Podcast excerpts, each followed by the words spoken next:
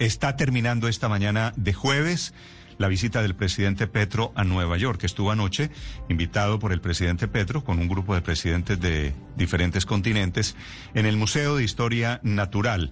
El presidente dedicado a explicar allí en el concepto diplomático cómo sería su paz total el proletariado del narcotráfico es el término que utilizó el presidente Petro, que además pidió perdón a Haití por el magnicidio del presidente Moise que ocurrió a manos de mercenarios colombianos. 6.24 minutos desde Nueva York. Juan Camilo Maldonado.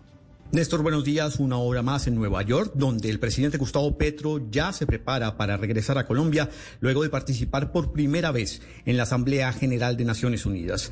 El último evento al que asistió el jefe de Estado colombiano fue la cena en la que el presidente de Estados Unidos, Joe Biden, y su esposa Jill fueron anfitriones en el Museo de Historia Natural de Nueva York. Una fiesta para los líderes mundiales que participan en la Asamblea General de Naciones Unidas, pero una oportunidad diplomática para mandatarios como Gustavo Petro, que han sido recién elegidos y aún no han tenido un encuentro oficial con el presidente Biden. Desde que el presidente Petro se posesionó, los gobiernos de Colombia y Estados Unidos han mantenido una comunicación constante, desde la conversación telefónica con el presidente Biden hasta la visita de varios delegados de su gobierno y una reunión con la general Laura Richardson, comandante del Comando Sur. Por estas razones, el presidente Petro se siente confiado en lograr un giro radical en la cooperación con los Estados Unidos. Yo lo que intento es llevar el diálogo con los Estados Unidos a un eje diferente que es el tema de la crisis climática y de ahí la importancia de la selva amazónica. Y quiero seguir jalonando un poco de ese hilo porque me parece que por allí se puede construir un diálogo mucho más positivo con los Estados Unidos de lo que hasta ahora ha sido la mal llamada guerra contra las drogas. Y mientras a lo largo de la semana el presidente Petro ha mantenido el tono de su discurso que sacudió con reclamos por el fracaso de la guerra contra las drogas y el impacto sobre la biodiversidad de Colombia impulsada por el consumo de narcóticos y la explotación de carbón y petróleo, en medio del foro Latinoamérica, Estados Unidos y España en la economía global, el presidente Petro reconoció que esa ambiciosa apuesta de paz total no la logrará en sus cuatro años de gobierno. No hablo de reelección, y sí de sentar las bases de un proceso que ponga fin al conflicto armado en el país. Yo creo que no vamos a completar el 100%, pero sí podemos construir un camino que ojalá no tuviera retorno eh, para salir de la violencia en Colombia. El presidente Petro reveló cómo se adelantaría un eventual diálogo con los narcotraficantes que se sometan a la justicia y dio a conocer cómo sería el camino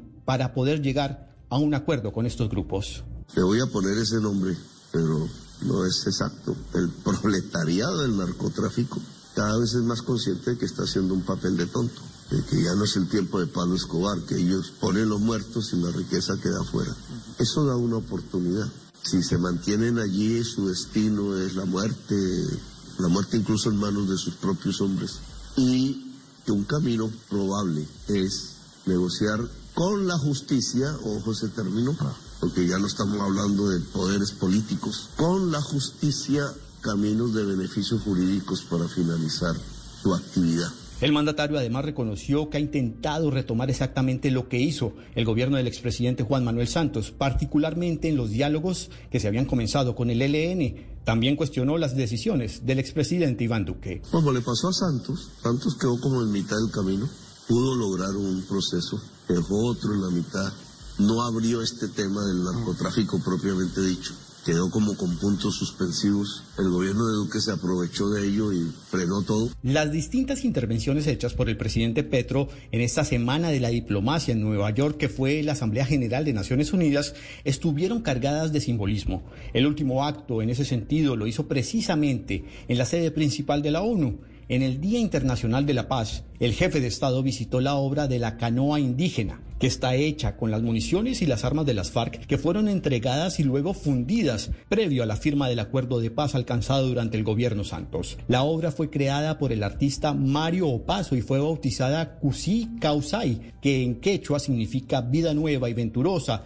y se encuentra en el Jardín de Esculturas de la ONU desde el 23 de agosto de 2019. Hoy esto significa mucho, significa que Colombia puede, significa que la paz es posible, significa que podemos derretir las armas para que florezcan los corazones. Así culmina la participación del presidente Petro en su primera Asamblea de Naciones Unidas, su gran debut con la comunidad internacional. Y aunque es cierto que otros expresidentes colombianos han utilizado la plenaria de la ONU para expresar ideas similares a las del presidente Petro, como la del fin de la guerra contra las drogas y la desnarcotización de las relaciones con los Estados Unidos, por primera vez un presidente de izquierda habla en un tono contundente y pensado para instaurar un cambio con efectos permanentes. Habrá que esperar si, como dice el presidente Petro, hasta dónde jalona el hilo del nuevo diálogo con los Estados Unidos y si el presidente Biden le coge la caña. Desde Nueva York, Juan Camilo Maldonado, Blue Radio.